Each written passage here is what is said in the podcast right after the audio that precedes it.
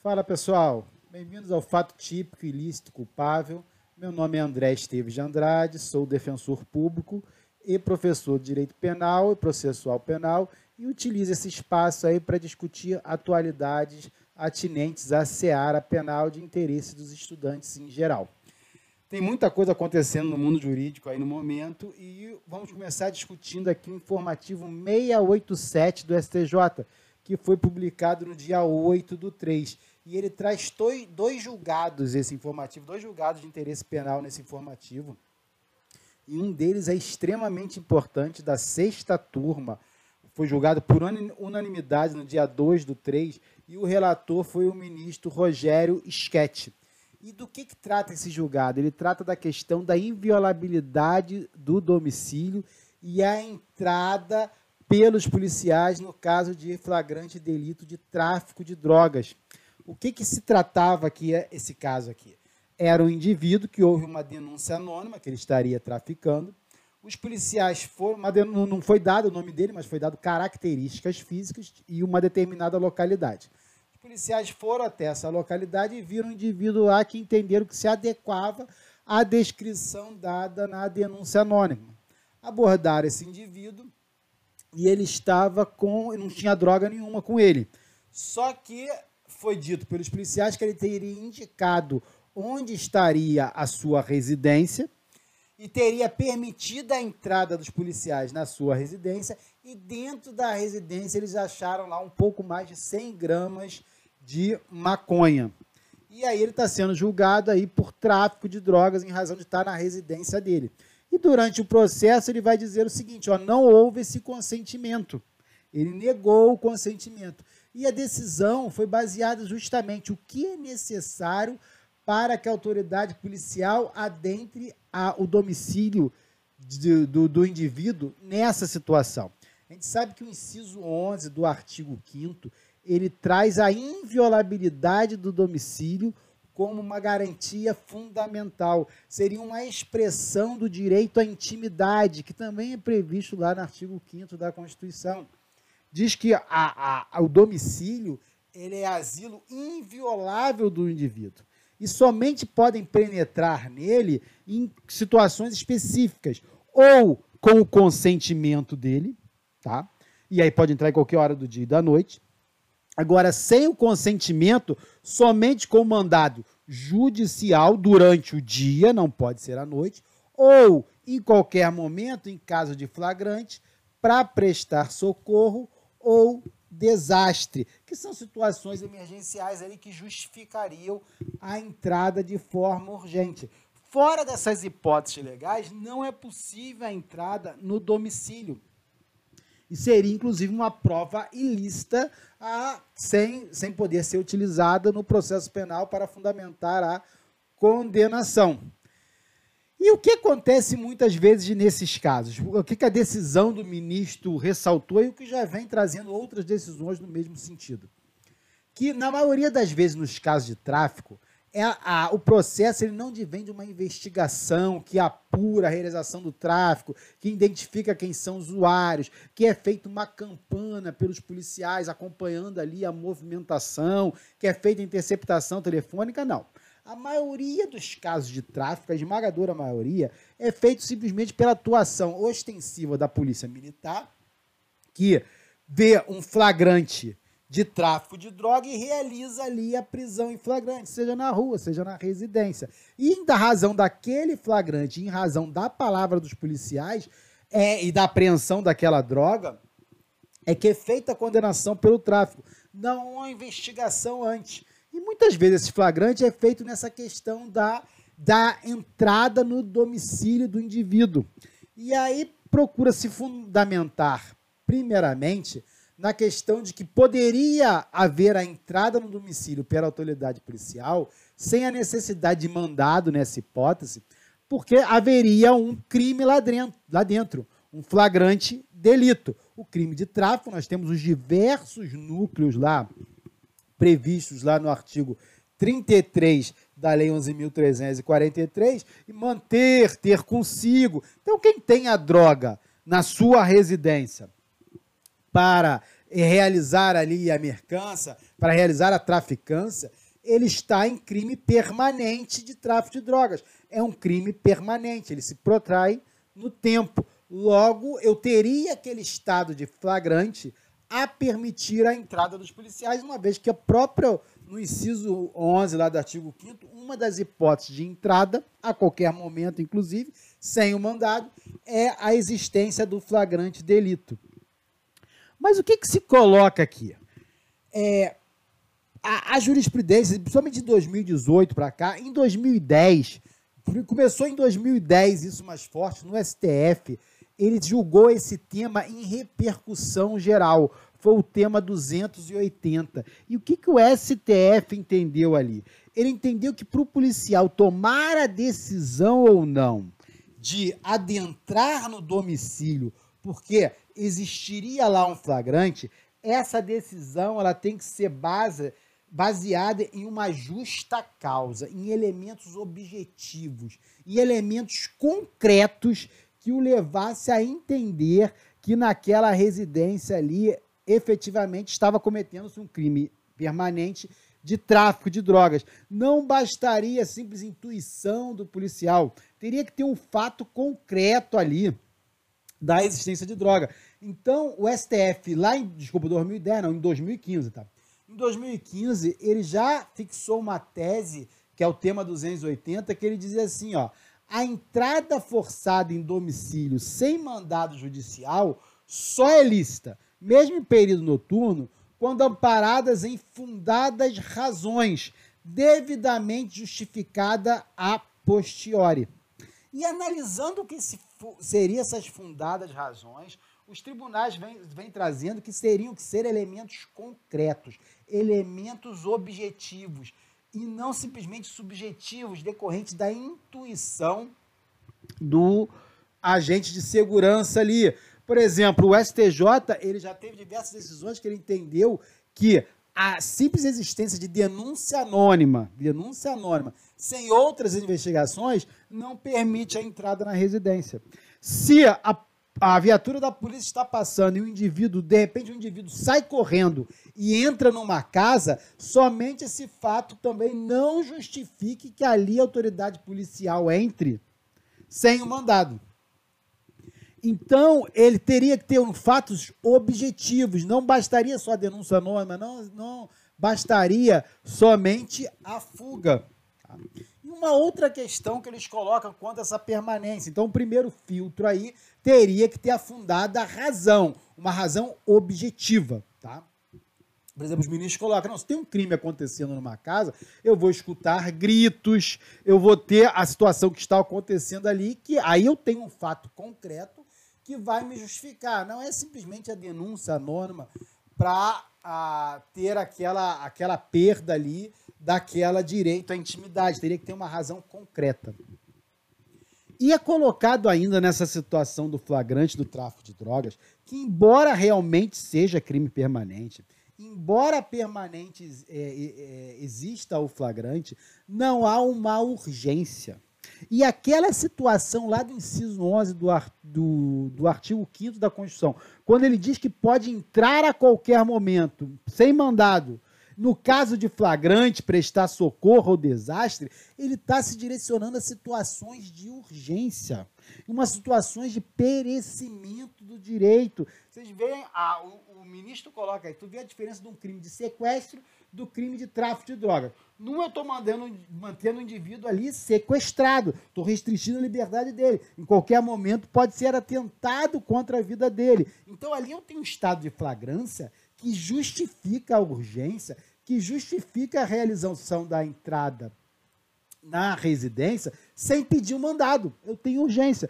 Mas outra diferente, diferente a situação no qual tem uma residência no qual tem lá uma certa quantidade de droga. Não há, embora haja o flagrante, não há essa emergência a justificar ali se afastar o direito à intimidade, sendo possível se pedir ali um mandado, se faz uma campana, se observa a situação para ver se realmente tem usuário entrando e saindo. Vamos identificar o usuário, vamos tirar fotos, vamos filmar, vamos trazer outros elementos ali que justifiquem aquela entrada. Dá tempo de pedir o mandado. Então, nessa situação, nesse crime de tráfico, só não justificaria, só justificaria não pegar o mandado em situações excepcionais, em que ficasse comprovado ali que se esperasse algum tempo para se pedir esse mandado, haveria lá a destruição das provas, haveria a perda da, da possibilidade da persecução ali daquele crime, tá certo? O, o de é, regra deveria ser buscado o mandado. Então a jurisprudência ele já vem já limitando essa possibilidade da entrada, tanto no pedindo essa justa razão para entrar, como dizendo que se aquele flagrante ali não tem qualquer urgência, pode se pedir um mandado. Só que para se afastar essa situação toda do flagrante, em muitos casos é dito que o indivíduo consentiu com a entrada dos policiais, que ele consentiu com a entrada dos policiais. E ele, e ele, e ele tendo consentido, aí não interessa se é dia, se é noite, não interessa se tem flagrante ou não, não interessa se tem desastre, prestar socorro. Ele consentiu, pode a autoridade policial entrar. E o ministro aí ele se debate sobre essa situação, do qual é o estandarte probatório, o que, que eu necessito para esse consentimento ser válido. E ele bate assim que causa muito espanto. Que, por exemplo, nesse caso concreto, o indivíduo estava na rua, foi pego os policiais, ele não tinha nenhuma droga. Será que é crível achar que, de bom grado, ele vai convidar os policiais para irem até a sua residência e encontrarem lá as 100 gramas de maconha? É, é, é um, ele usa um termo, que eu, que eu, uma expressão que eu achei muito interessante, ele vai dizer que seria uma ingenuidade. Ó, é, chega a ser, para dizer o mínimo, ingenuidade acreditar que uma pessoa abordada por três, dois ou três policiais militares armados, nem sempre gordados na, acordados na abordagem, livremente concorde, sobretudo de noite ou de madrugada, em franquear aqueles a sua residência. Então ele está dizendo que para que a, a, a tem a prova, espera que tenha essa vontade, que tem que ser uma vontade livre, eu tenho que ter a prova. E essa prova cabe ao Estado. Então, cabe ao Estado comprovar que houve efetivamente o um consentimento livre naquela situação. E como é que o Estado vai provar isso?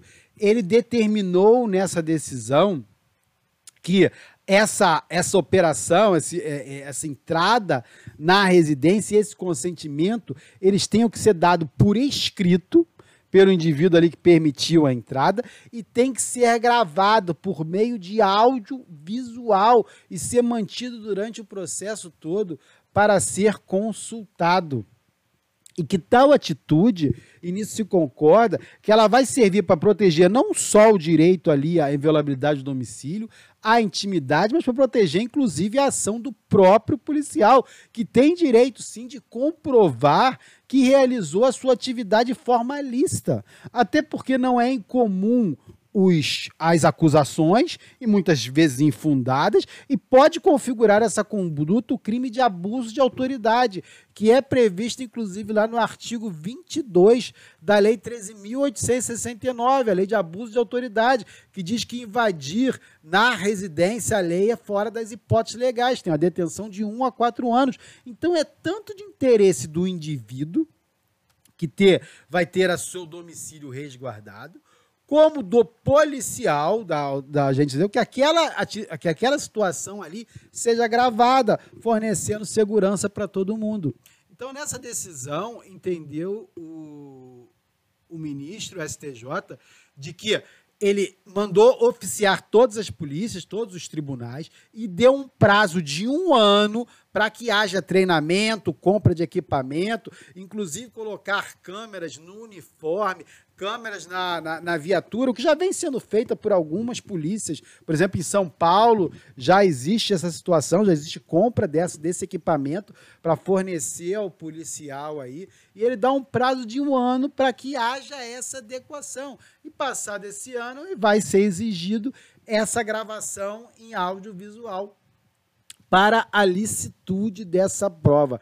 É um julgado muito interessante, muito denso Eu acredito que ele é importante no sentido de tanto proteger o agente de polícia, tanto o agente de segurança, como no indivíduo, até ressaltando como fez o próprio ministro lá, que normalmente essas ações de invasão do domicílio, eles são realizados de forma seletiva, isso é, eles cabem na parte mais pobre da população. Normalmente isso acontece em vilas, em favelas. Por exemplo, nós tivemos ações no Rio de Janeiro, no qual o próprio secretário de Segurança confirmou que foram invadidas 3 mil residências. No local, todo o beco foi revistado. Tudo isso sem mandado. Então, tu vê quantas pessoas que tiveram ali a sua, a sua casa, o seu lugar de seu resguardo, a sua intimidade. Entraram os policiais, revistaram tudo e eles não tinham absolutamente nada a ver com o tráfico. Tá? É claro que o que vai chegar na justiça vai ser aqueles casos que a polícia encontrou a droga. Então a polícia teve lá aquela suspeita, entrou na residência e encontrou a droga vai levar para a delegacia, vai ser preso. Mas e quantos aqueles muitos mais casos que se adentrou à residência e não se encontrou nada? Isso nem chega aí o exame do judiciário, porque ele não é preso, aí não é trazido. É a situação, ela vai ficar aí fora do, do, do, do oficial. Então, é, é, e, todo, e acontecem, não dá para dizer, não. Em todas as vezes que entram na casa, 100% das vezes é uma eficácia, é um milagre. Em todas as vezes vai encontrar droga lá. Claro que não, mas só chega na justiça naqueles que são encontrados. E aí, nessa decisão, entendeu que teria-se um ano. No caso ali, se considerou ilícita essa prova, que essa vontade ali ela não estava comprovada, essa, essa consentimento de entrada na casa, e foi anulado, tornando-se ilícito. É bom se falar aí que a gente pode ter o pensamento, tá, mas se ele entrou na casa e achou a droga, não estaria sanado esse vício? Não haveria aí, aí não seria ilícito já que ele encontrou a droga? Não. Por que não? Porque não pode o fim justificar o meio. A análise ali da, da, da, legalidade de estarem presentes a justa causa da entrada na casa, ela é feita antes e não a posteriori. Justamente como a gente acabou de dizer, é, a maioria das vezes, ou muitas vezes, não é encontrado nada na casa. E isso não justifica que se entre lá em 3 mil residências, como aconteceu no Rio de Janeiro. Então é, é uma decisão muito importante, divisão do Águas. Ela tem uma, uma, uma aplicabilidade extremamente importante na prática e com certeza vai ter é, reflexo aí nos concursos públicos vindouros, sem dúvida nenhuma. E é uma decisão muito que me traz muita satisfação, porque eu tenho dois colegas aqui da Defensoria Pública do Rio Grande do Sul, o Arion e o Domingos, e eles escreveram um texto já de para o Ibecrim, já tem tempo esse texto, e esse texto ele foi citado pelo ministro Schett na decisão, é um trecho fantástico, o texto já é fantástico, e é, trouxe muito orgulho de ter colegas ali participando em tão importante e histórica decisão.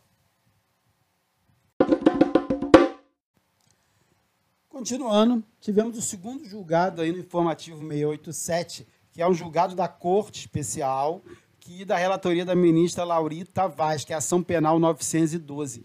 E ele tratou de uma questão interessante também, porque é a família daquela vereadora Marielle Franco, que foi assassinada no Rio de Janeiro, e é uma queixa-crime apresentada pela família contra uma deputada, contra uma desembargadora do Tribunal de Justiça do Rio de Janeiro, em razão de comentários que a desembargadora fez no, no Facebook após, logo após a morte da Marielle, fazendo comentários aí de sua ligação com o crime organizado. Só que acontece é o seguinte, depois que ela fez essa postagem, ela realizou, ou a desembargadora, ela realizou outras postagens se retratando, entendeu? Dizendo que não era bem aquilo e tal, e se retratando do que ela tinha dito. E esse caso veio parar no STJ, por quê? Porque é uma desembargadora estadual, ela tem, ela tem prerrogativa de foro, a desembargadora do TJ do Rio, ela tem prerrogativa de foro no Tribunal de Justiça. Os desembargadores dos tribunais de justiça são julgados no STJ. E aí o STJ vai entender que, nesse caso, há uma isenção de pena prevista no artigo 143 do CP, que diz assim, ó, que o querelado, que antes, quer dizer, o ofensor, aquele que fez a calúnia, aquele que fez o crime contra a honra ali, o querelado que antes da sentença se retrata cabalmente da calúnia ou de da difamação, fica isento de pena. Então, o indivíduo realizou uma calúnia, imputou falsamente o fato criminoso a alguém, realizou uma difamação, atribuiu ali um fato desonroso. Ambas, ambos os crimes ele atinge o que? A honra objetiva, a reputação do indivíduo, como ele é visto na sociedade. Só que como houve essa retratação antes da sentença, se entendeu-se como isenção de pena. O que o tribunal entendeu é que se trata de ato unilateral essa retratação e não bilateral. Unilateral por quê? Porque não é necessário o consentimento do querelante. Não é necessário o consentimento da vítima, basta a retratação. Só cabe ao ofendido, à vítima, pedir que essa retratação seja realizada pelos meios, pelos mesmos meios e que se praticou a ofensa. Quer dizer, se eu fiz a ofensa por um jornal, a retratação tem que vir pelo jornal. Se a ofensa foi realizada no, no, no meio, na rede social, a retratação tem que vir na rede social. Mas isso está no parágrafo único do artigo 143. Mas não está condicionando a essa retratação a concordância da vítima. Só o que ela pode pedir é que seja no mesmo meio em que praticada a ofensa. Então foi entendido aí pela isenção da, da pena.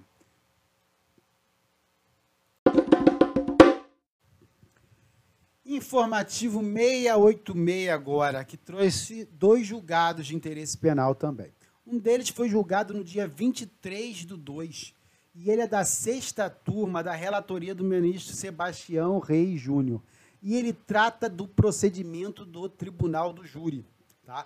que tem a competência para julgar os crimes dolosos contra a vida. Como é que o, o, o procedimento do tribunal do júri ele é um rito especial, ele tem um rito diverso de outros crimes. Não é o rito ordinário, é o rito especial. E é um rito que é composto por duas fases.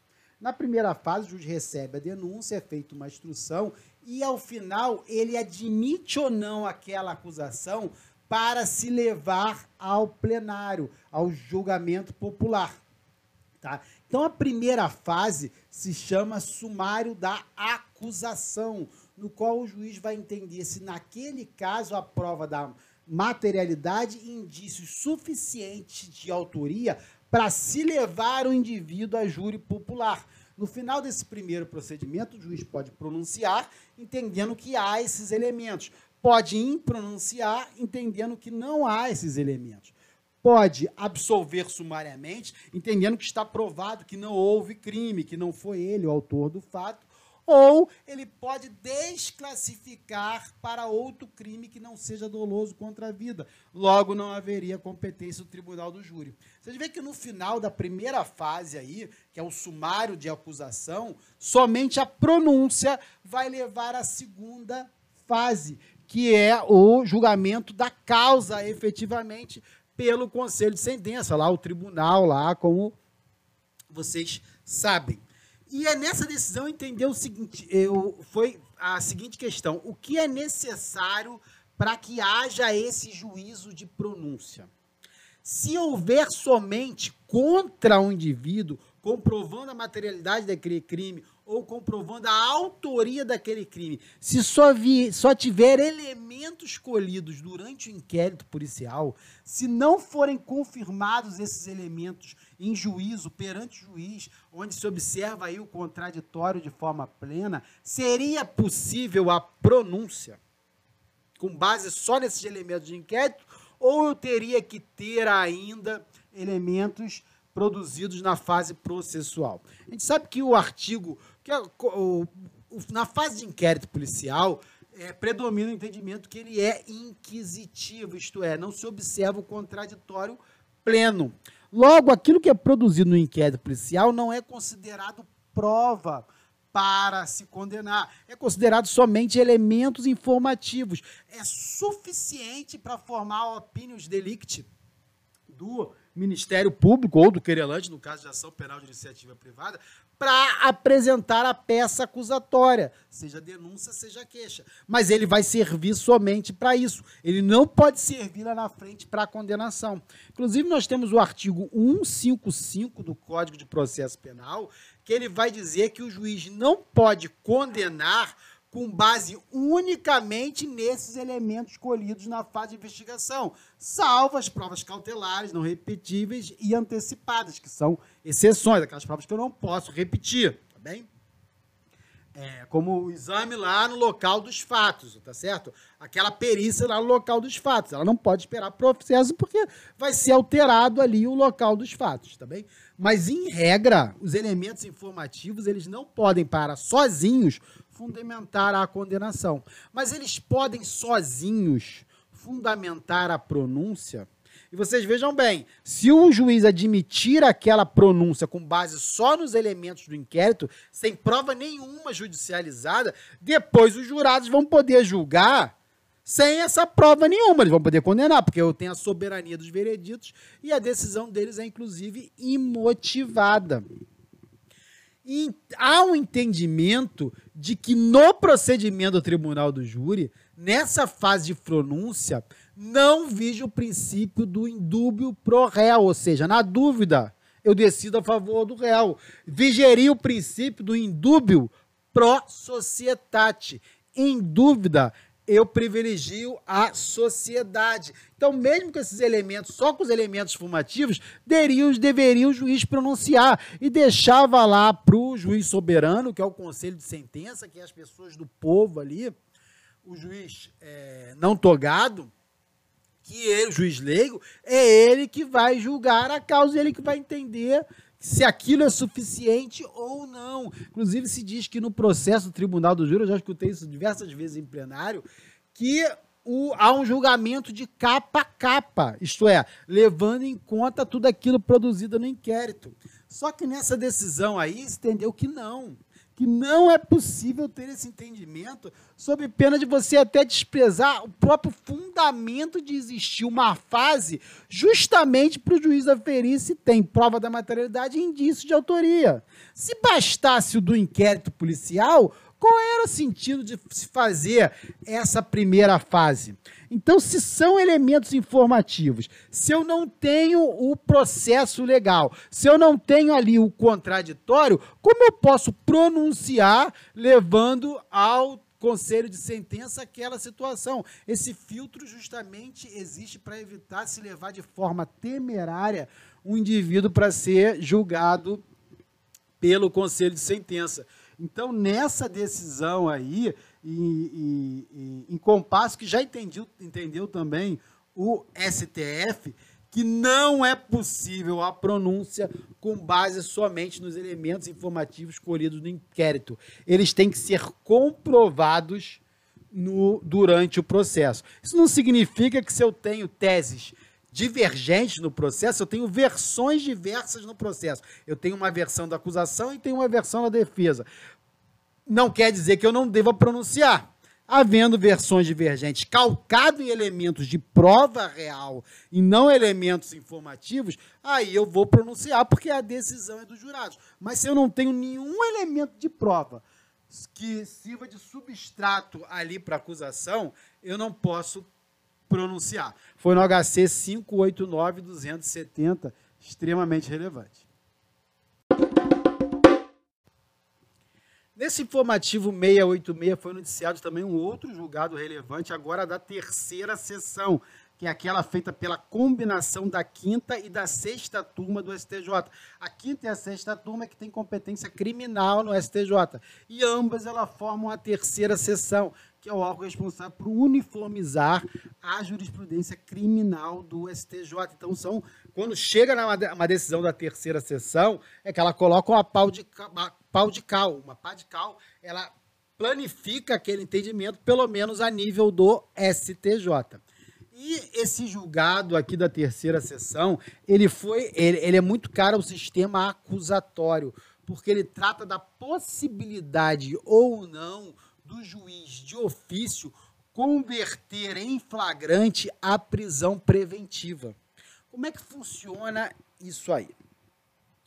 Temos os sistemas do processo penal. Nós temos o sistema inquisitorial que puro só existe do ponto de vista histórico, em que não havia lá as divisões entre quem acusa e quem julga e quem defende. O mesmo indivíduo que acusava, que produzia a prova, era o mesmo indivíduo que ia julgar. Só que esse sistema inquisitivo, ele, ele se observou que ele, é, ele não trazia um juiz imparcial. E a imparcialidade é um valor supremo do processo. Para que você tenha um julgamento justo. Você quer um julgamento justo? Aquele que vai me julgar tem que ser um indivíduo imparcial. O que, que é imparcial? Ele não tem ideias preconcebidas de um lado e para outro. Ele está fresco ali para analisar com imparcialidade, de um ponto equidistante do interesse das partes, aquela situação. E é impossível que eu tenha imparcialidade, que não se confunde com neutralidade, tá, pessoal? Porque neutralidade ninguém é, todo mundo tem opinião, é impossível você dizer que tem um ser humano que seja absolutamente neutro, isso não existe. Mas agora, é possível que aquele indivíduo ele seja equidistante, isso é, ele esteja na mesma distância do interesse de cada parte. Ele não está nem para um lado e nem para o outro. Agora, no momento que você pega no sistema inquisitivo, em que o indivíduo ele vai lá e acusa, produzindo provas para fundamentar aquela acusação, e depois ele vai julgar, como é que ele vai ser imparcial? Ele já tem uma ideia preconcebida, porque senão ele não acusava. Então, é um, é, é, um, é um julgamento que é um, uma forma de realizar o processo penal, é um sistema de processo penal absolutamente injusto, não vai levar a julgamentos justos. Então, por isso, se entende que não pode ter um sistema inquisitivo, mas posteriormente se adotou um sistema acusatório, que é aquele que distingue as funções de julgar e de acusar, para você garantir a imparcialidade do julgador. E daí surge a figura de quem? Do Ministério Público. Eu tenho que ter um indivíduo lá que ele vai apurar se há os indícios suficientes para apresentar a acusação, vai apresentar a acusação e somente depois dessa acusação recebida que o indivíduo, um outro indivíduo, uma outra pessoa que é o juiz, vai julgar ali de forma imparcial. E toda vez que eu digo é, mas essa, essa, esse sistema acusatório, ele, embora você dizer o sistema acusatório puro, ele não existe. Todos eles, na verdade, são mistos. Mas você não pode dizer que um cerne de um sistema é acusatório simplesmente você tendo pessoas diferentes para acusar e julgar. Porque você mesmo tendo um Ministério Público que acusa, se você permitir ao magistrado a iniciativa do processo, a iniciativa probatória, vocês concordam que isso está afetando a. É muito discutível, é muito controverso esse assunto. Mas porque o nosso ordenamento jurídico permite. Lá no artigo 156, por exemplo, permite o juiz produzir de ofício prova. Mas será que aquele indivíduo que vai julgar, ele não tem que ser aquele indivíduo que vai receber a situação para analisar? Não tem que ser ele a buscar aquela prova que ele mesmo vai julgar? Será que, será que num sistema efetivamente acusatório que você está preocupado com a imparcialidade, é possível permitir ao juiz que ele supra eventual falhas das partes e se substitua as partes para realizar essa prova, e não só prova, outros atos de ofício, tá? Então, se entendeu, a, a, as reformas do processo penal vêm no sentido de cada vez mais se adotar um sistema efetivamente acusatório, que tem, que tem não só a divisão das tarefas de acusar e de julgar, que, como vem lá do artigo 129, inciso 1 da Constituição, já seria do Ministério Público, aí, a titular da ação penal. Então, já tem essa divisão aí de acusar e de julgar constitucionalmente prevista mas não posso me limitar a só isso. Inclusive, ao, ao pacote anticrime, a 13.964, ele trouxe lá no artigo 3 expressamente que o sistema adotado é o acusatório. Felizmente, ele está suspenso por decisão do ministro Luiz Fux, em ação de controle concentrado de constitucionalidade.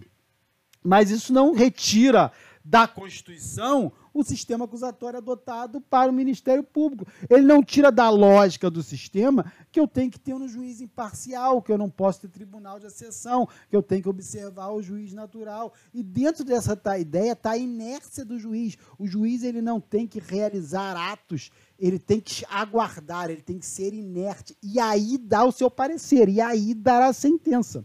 Tá certo? Isso não torna o menos importante no processo, pelo contrário, é o mais importante, é ele o que vai decidir. Mas para que essa decisão seja justa, ele não pode substituir a atividade das partes. E daí vieram a crítica, essa possibilidade de criar provas de ofício, e a crítica de realizar atos de ofício, inclusive aplicar medidas cautelares, inclusive a prisão que é uma medida cautelar pessoal. Então se pergunta o seguinte: o juiz ele pode decretar de ofício. O que significa de ofício, gente? Para quem não é do direito aí, ou quem está começando, de ofício ele significa sem provocação. Ele não está fazendo a pedido. Ele foi lá, viu a situação e fez e ninguém pediu para ele. Isso é de ofício. É possível, dentro dessa ideia do sistema acusatório, o juiz de ofício determinar a prisão, desde 2011, nós temos na lei que lá que alterando o artigo 282 e 311 do CPP, desde 2011, com a lei 12403, que o juiz do, na fase pré-processual, no inquérito, ele não poderia decretar de ofício a prisão. Teria que ter representação da autoridade policial ou requisição do Ministério Público. Agora, durante o processo, instaurou o processo, aí o juiz poderia decretar de ofício. Tá? Só que isso aí veio lá em 2011. Tá? E aí, tudo bem, durante o processo ele pode ofício, mas na fase pré-processual, no inquérito, ele não pode ofício. Mas e naquela situação que o indivíduo foi preso em flagrante e é levado para ele examinar esse flagrante, para ver se ele relaxa a prisão, se é ilegal ou se ele, estando presentes lá os requisitos legais para tanto, se ele convola aquela prisão em prisão preventiva. Tá certo? O que, que entendeu o STJ, mesmo depois dessa alteração, dizendo que o juiz não pode, de ofício, no inquérito, decretar a prisão de ofício? Tudo bem, entendeu o STJ? Ele não pode, de ofício, decretar a prisão preventiva.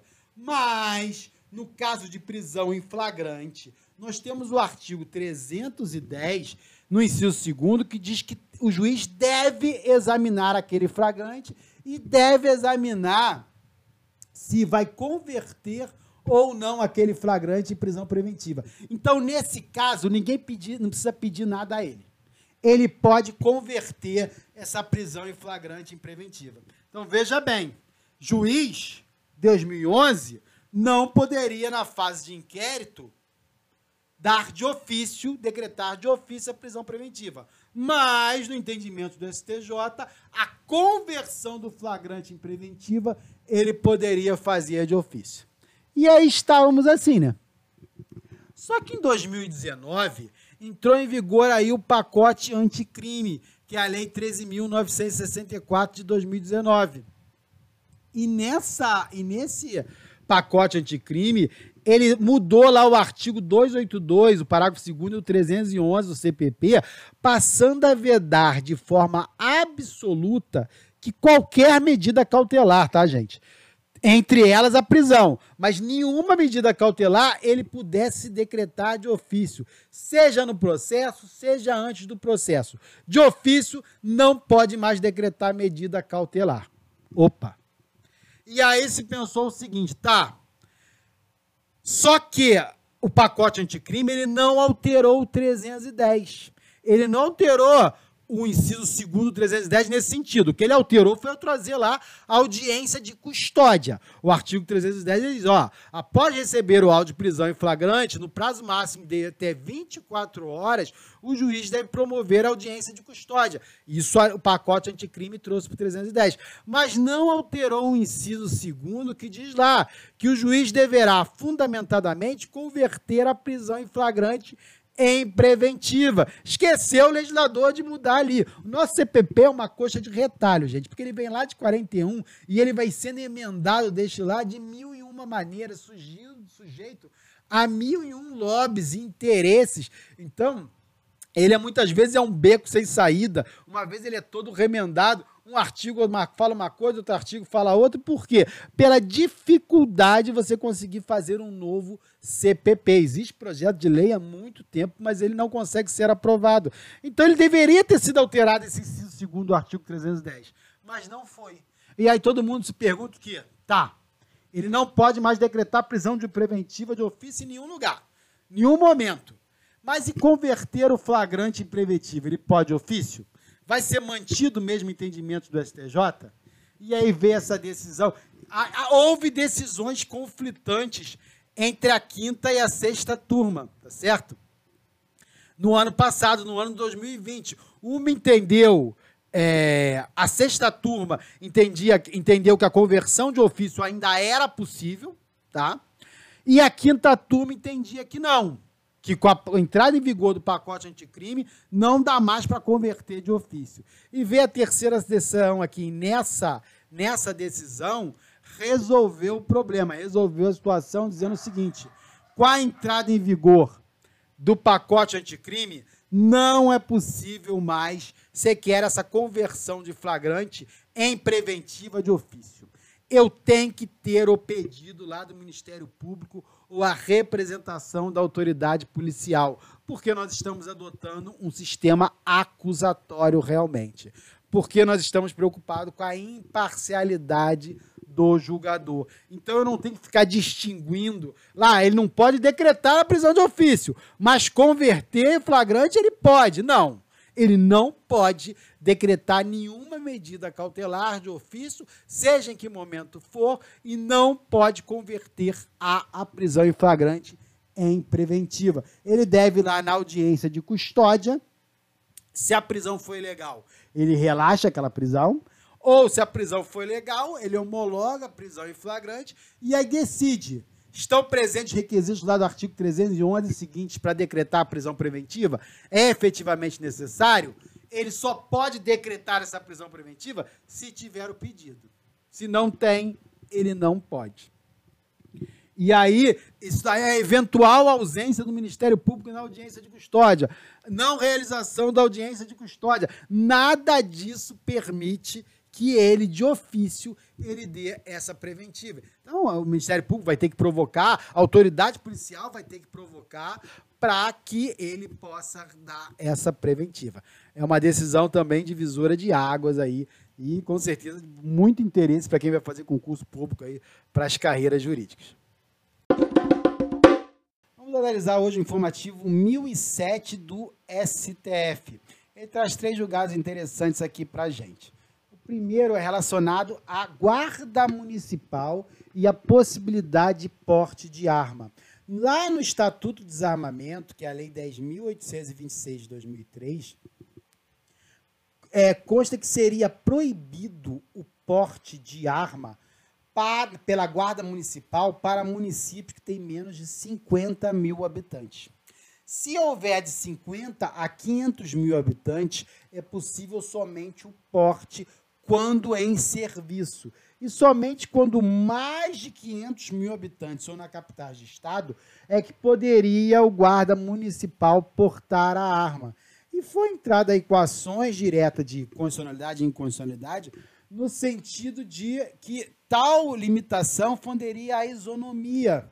E nessa decisão, o pleno do STF entendeu que sim, efetivamente restringir o porte de arma do guarda municipal somente com base na quantidade de pessoas, o número de habitantes do, do município, não teria qualquer razoabilidade. Até porque as estatísticas demonstram que nos locais onde a guarda municipal não é armada, é onde teria um alto índice de mortes violentas. Então não teria fundamento em fazer essa distinção ofendendo-se aí o princípio da isonomia em sua esfera ma material, isto é, os iguais têm que ser tratados de forma igual, os desiguais de forma desigual, nos limites de suas desigualdades. Então, se eu não haveria por que distinguir nessa hipótese um, a possibilidade ou não da, do guarda municipal portar a arma com base na,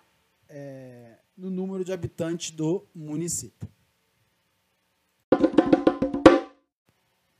Outro julgado aí do 2007 é referente ao trabalho do preso e a sua remuneração. Gente sabe que o preso tem direito ao trabalho, na verdade ele tem obrigação ao trabalho durante o cumprimento da pena, e é, é, há uma remuneração por esse trabalho.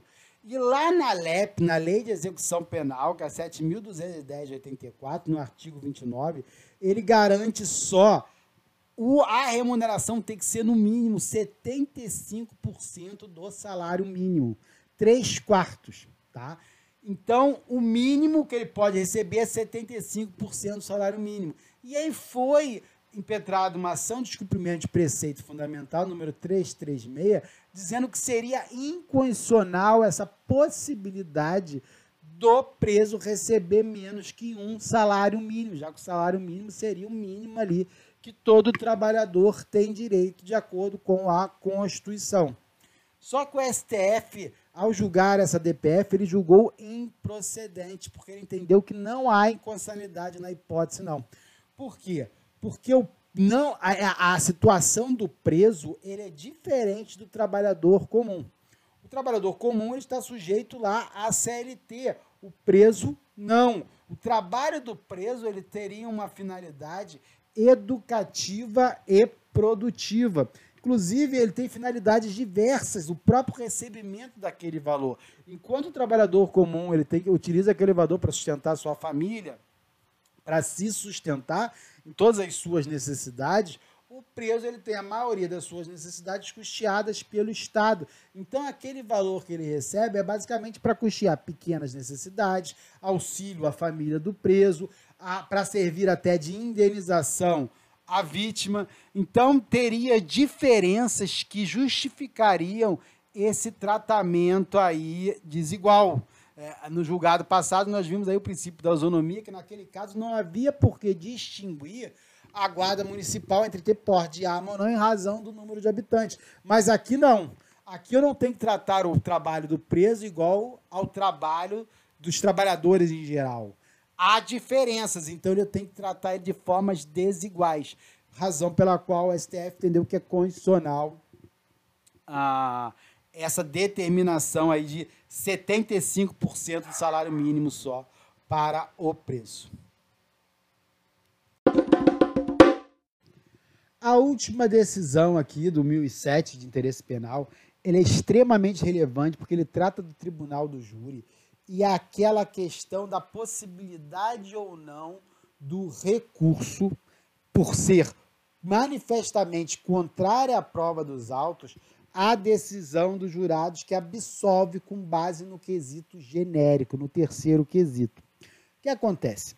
Desde 2008, com a reforma de 2008, os jurados não se perguntam, os jurados, como é que os jurados respondem lá no tribunal do júri, tá? A eles são feitos quesitos. E nesse, nesses quesitos ele responde sim ou não. O primeiro quesito, por exemplo, é a materialidade. Aconteceu tal fato no dia tal? Aconteceram os disparos de arma de fogo? Sim ou não? Se ele responde aconteceu, se pergunta, foi fulano que realizou os atos, os disparos de arma de fogo?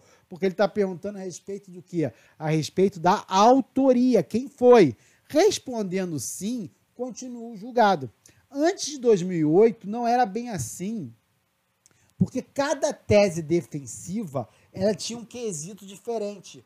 Atualmente não. Atualmente eu tenho esse primeiro quesito da materialidade. Eu tenho o segundo quesito de autoria. E depois, normalmente, eu tenho um terceiro quesito que ele é aberto, ele é genérico, que ele simplesmente pergunta assim, ó, o jurado absolve o réu? Sim ou não. E se ele diz sim, eu não tenho como saber qual foi esse fundamento, eu não tenho como sindicar por quê. Uma vez que o jurado, ele decide pela íntima convicção, ele não fundamenta a decisão dele, ele não diz por que ele disse sim ou ele disse não. Então é possível que ele diga sim por qualquer coisa que ele entender, porque ele concordou lá com a tese da defesa, que houve legítima defesa, porque ele concordou que naquele caso não seria caso, não seria crime, não seria é, necessária aplicação do direito penal. Pode ser porque ele entendeu que aquele réu ali já pagou o suficiente o tempo que ele ficou preso e ele entende que não tem que ficar mais e ele absolve. Pode ser porque ele entende perdoar aquele réu, porque ele acredita que naquela situação dele ali havia justificativa para ele realizar aquele ato. O fato é que ele não é, não há fundamento. E o que, que acontece? Lá no artigo 593 do Código de Processo Penal, eu tenho possibilidade de recurso da decisão do tribunal do júri quando ela é manifestamente contrária à prova dos autos. Então, se eu tenho uma condenação e absolvição e eu entendo que ela é manifestamente contrária à prova dos autos, eu tenho esse recurso que eu levo para o tribunal e o tribunal ele reforma a decisão e dá outra, condenando e absolvendo? Não. O que ele faz? Ele entende, ó, realmente é contrária à prova dos autos. Vai ter que ser feito um novo júri para julgar essa situação. E aí é feito um novo júri. Se aí se for absolvido ou condenado no segundo, aí não cabe mais recurso por esse motivo. E por que é assim? Porque lá na Constituição nós temos o princípio da soberania dos vereditos do tribunal do júri. Não pode o juiz togado, não pode o tribunal se substituir ao conselho de sentenças, ao povo, no julgamento daquele caso. Então ele só pode determinar a realização de novo julgamento e somente uma vez. Só que qual é o problema? Se o indivíduo é condenado no primeiro, se o indivíduo é absolvido no primeiro quesito, não houve disparos de arma de fogo. Os acusados, os jurados disseram que não. Só que eu tenho lá perícia, eu tenho prova, eu tenho apreensão da arma, eu tenho a gravação lá do indivíduo atirado, eu tenho o corpo cravejado de balas. Como é que eu vou dizer que não houve a materialidade? Essa decisão aí foi, obviamente, contrária à prova dos autos? Foi. Cabe o recurso? Cabe. Agora, se eu tenho no segundo quesito, foi o réu quem deu os disparos? Não, mas eu tenho 10 testemunhos dizendo que foi o réu que foi o disparo. Eu tenho gravação mostrando o réu lá atirando e rindo. Cabe recurso dessa absolvição aí, que obviamente é contrária à prova dos autos? Cabe. Só que no terceiro quesito é difícil. Porque eu absolvo o jurado. Como é que eu vou dizer que aquela decisão é contrária à prova dos autos se eu não tenho como sindicar o motivo? Eu não sei qual é o motivo. Se eu não sei qual é o motivo, como é que eu posso dizer qual é esse motivo? Que, e que esse motivo é contrário à prova dos autos. Então, por pura lógica, não é possível ter recurso dessa, dessa decisão, porque eu não sei qual foi o motivo ali sindicado. E é justamente essa decisão. Porque às vezes tem, tem prova lá do fato, o Ministério Público entende que não há qualquer justificativa para ele ser absolvido e o jurado vai lá e absolve. Então por isso pergunta: pode ele, por clemência, absolver? Mas será que foi realmente clemência? Absolvição dele, nós temos a malfadada, antiga, retrógrada e, obviamente, ofensiva, legítima defesa da honra lá nos feminicídios em razão do adultério. Será que é jurado dizer que sim, absolvendo lá o indivíduo, tendo a defesa falada em legítima defesa da honra, será que efetivamente ele escolheu a legítima defesa? Ele pode escolher razões diferentes. Inclusive, nós temos sete jurados. Cada um deles pode decidir de forma diversa. Sobre o tema, eu tenho um artigo aqui, foi publicado na, na Conjur, um, eu tenho aqui no meu site também, um artigo que fala exatamente sobre isso. E é nisso que repousa a decisão. Se nesse quesito genérico, fiz essa volta toda para a gente entender efetivamente a discussão. É possível que nesse, nesse, nesse quesito genérico, que eu não sei porque ele absolveu, cabimento desse recurso manifestamente contrário à prova dos autos, a segunda turma do STF, nessa decisão aqui, ela entendeu que não. Não é possível. Já no ano passado, a própria segunda turma e a primeira turma já tiveram decisões semelhantes. Como eu não posso saber o motivo, eu não posso dizer que ele é manifestamente contrário à prova dos autos, logo não cabe recurso, tá certo? Tanto a maioria da primeira turma quanto a maioria da segunda turma está julgando dessa forma.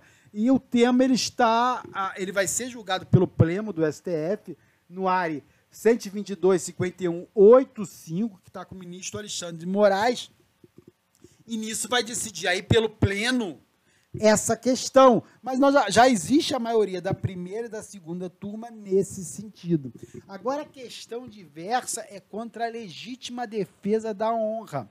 Nós tivemos uma ação de, de concentrada de constitucionalidade dizendo que seria inconstitucional aquela interpretação da legítima defesa do artigo 25 do Código Penal que permita um indivíduo traído e, a título supostamente de defender a sua honra, realizar feminicídio contra uma mulher.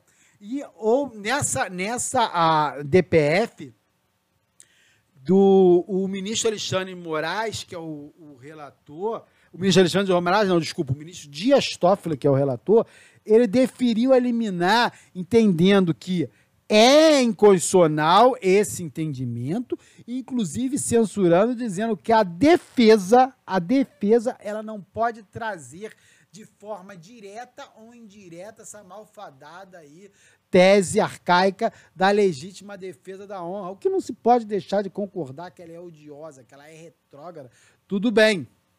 Mas o problema, o grande problema aí é que não é até, não é simplesmente a interpretação que está sendo considerado inconstitucional. É a próprio levantar a tese, inclusive de forma indireta, o que trata muito preocupação. Porém, nós já tivemos decisões de outros ministros lá confirmando essa liminar do ministro é, Dias Toffoli. Então, eu imagino que deva ser mantido essa liminar. No momento que eu estou gravando isso, eu ainda não tenho a, todos os votos, mas eu acredito tribunal vai manter. Agora, eu não sei se vai manter a questão da tese. A inconstitucionalidade da legítima defesa nessa situação, ok.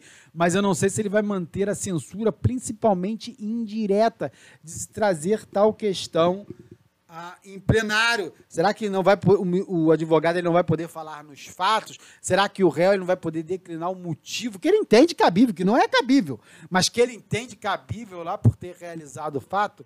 E aí vamos aguardar aí para ver como vai ser a decisão. Agradeço, pessoal, a atenção de vocês aí. Grande abraço.